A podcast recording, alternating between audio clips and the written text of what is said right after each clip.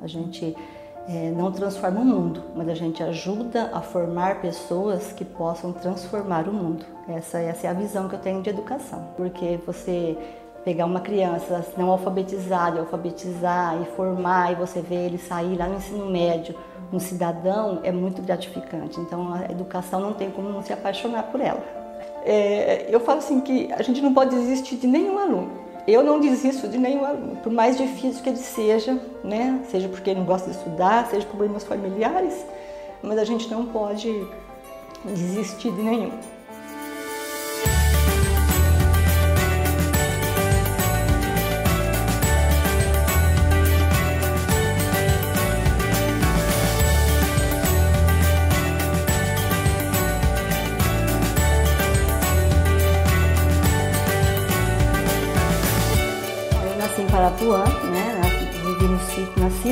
Sítio, morei no sítio até seis anos de idade e depois vim para a cidade, para Oswaldo Cruz, já para Oswaldo Cruz, eh, com os meus pais e tive uma infância na cidade normal, né? Como qualquer outra criança e não tive problemas assim de dificuldade na minha infância. Graças a Deus tive uma infância bem razoável para aquela época.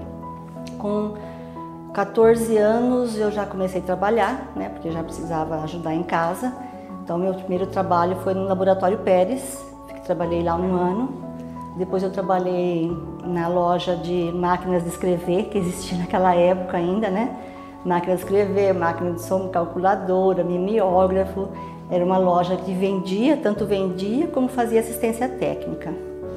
Depois daquele trabalho, eu fui trabalhar na Ciretran com o Dr. Cristóvão, onde eu trabalhei durante três anos. Eu era funcionária do Sindicato Rural. Depois eu comecei, aí eu precisei sair porque eu me casei, né? Tive filhos. E aí o que eu ganhava era um salário mínimo na época e eu precisava pagar alguém para casa da minha filha. Aí eu pensei, o que eu ganho não compensava eu pagar uma funcionária. Aí eu saí do sindicato e comecei a trabalhar como manicure, né, fazendo, é, prestando serviço na, a domicílio. Então, trabalhei aí acho que uns três meses como manicure. Depois eu fui chamada e eu era manicure da diretora do SES naquela época, dona Adma, né? E o esposo dela trabalhava no sindicato naquela época, então ele conhecia o meu trabalho da Ciretran. E aí surgiu uma oportunidade no SES, eu fui chamada para trabalhar no SES na secretaria e aí trabalhei durante 38 anos no SESI. Então assim, eu nunca fiquei só com o trabalho, porque três, nessa época eu já tinha, né, depois, né, já fui tendo mais filhos, já tive três filhos. E aí eu precisava também complementar a renda. Então a gente sempre fazia, além do trabalho, oito horas na escola, eu sempre fazia alguma coisa por fora. Então continuei sendo manicure, continuei, vendia produtos de catálogo, produtos de beleza, produtos de de assim do lar, né, esses utensílios do lar. É, fazia depois eu queria fazer faculdade, o dinheiro também era curto. Aí junto com minha parceira Cida, nós começamos a fazer salgadinho no final de semana e foi com esse dinheiro que eu pagava minha faculdade, porque o dinheiro do salário eu precisava ajudar nas despesas da casa.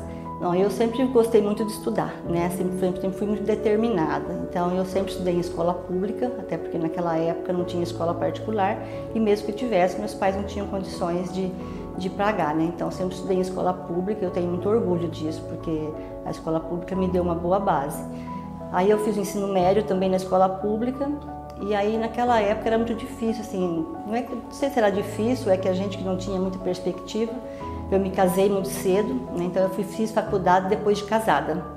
Então eu fiz pedagogia, depois, eu, primeiro eu fiz o magistério, depois eu fiz pedagogia, aí depois eu fiz, fui fazendo outros cursos de, de aprimoramento, né? Fiz pós-graduação, fiz em gestão, fiz pós-graduação em educação, fiz MBA em gestão.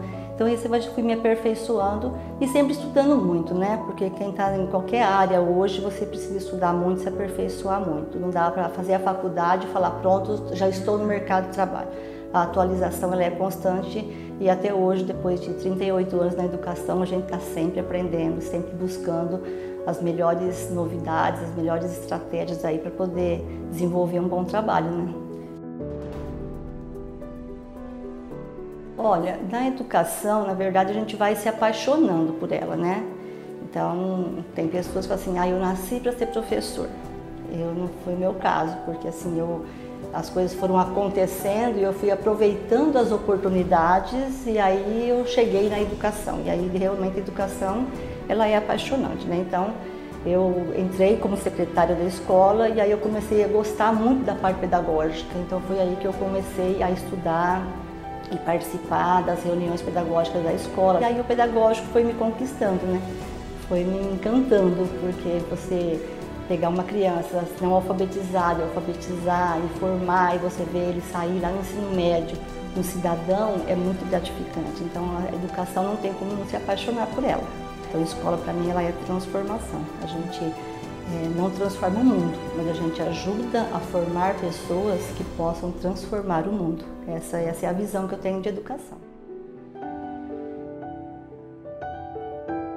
cooperativo nasceu de uma dificuldade né, de uma, que nós tivemos, que o SESI em 2001, nós recebemos a notícia que o SESI ia começar a ser desativado por conta que nós tínhamos poucos alunos beneficiários da indústria, até porque na época o Rodo Cruz não era uma, um setor industrial não era muito forte, né? hoje tem um, hoje é muito forte, mas na época não. E aí surgiu a ideia de que nós, com o tempo, como ia ser uma desativação gradativa, todos nós iríamos ficar desempregados, né? E aí surgiu a ideia, o que, que nós sabemos fazer? Nós sabemos trabalhar com educação, então vamos abrir uma escola, que nós tínhamos é, demanda para isso, né? A procura era muito grande por, por, pelo SESI. Então nós criamos um grupo de professores que tinham o mesmo objetivo e criamos o cooperativo.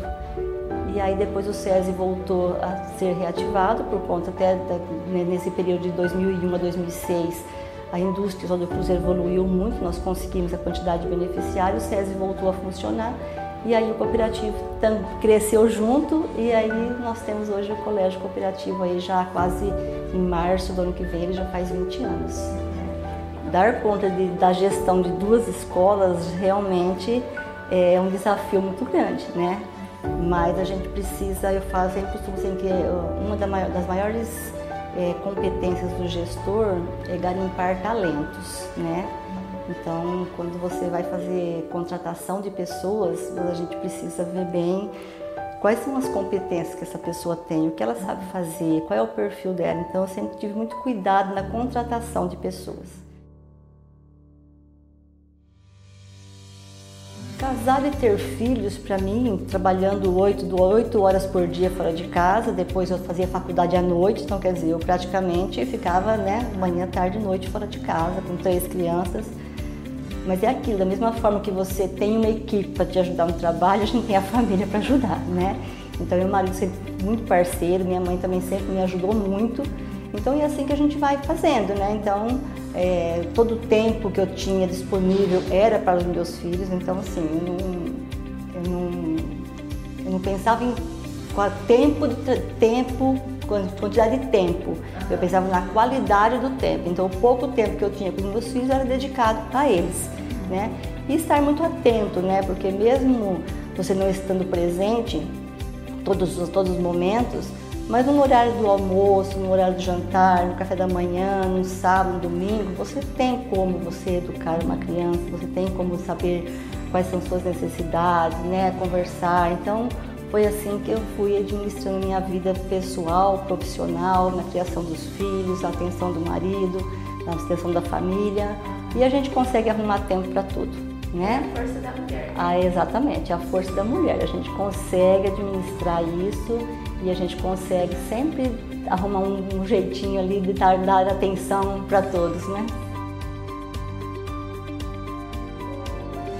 Ah, tem muitos, né? Tem muitos alunos, né? Que, que a gente acaba acolhendo aí, né? Eu lembro que teve uma época que eu ia buscar o aluno em casa porque ele não ia para a escola. Os pais se separaram e ele se escondia para não ir para a escola. A mãe ia trabalhar, o pai não estava em casa, ele ficava sozinho.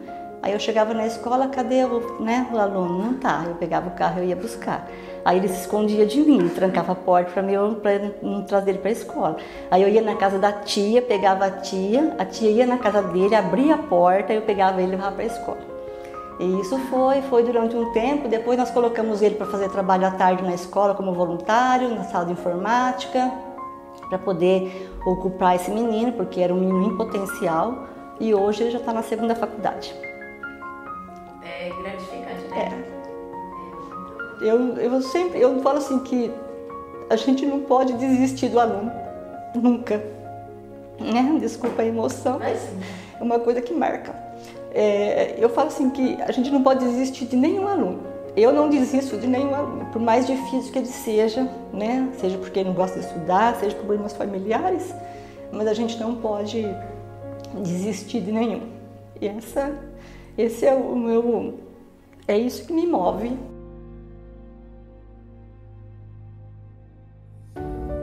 Não pensei, acho que eu cheguei muito além do que eu do que eu, do que eu tinha planejado, né? Mas é por isso, porque a gente não vai perder, não perde as oportunidades. Eu nunca deixei de, de aproveitar uma oportunidade. Sempre que apareceu, eu aproveitei, né? Por mais difícil que ela fosse, mas eu não deixar. Eu não sei fazer isso, mas eu vou aprender.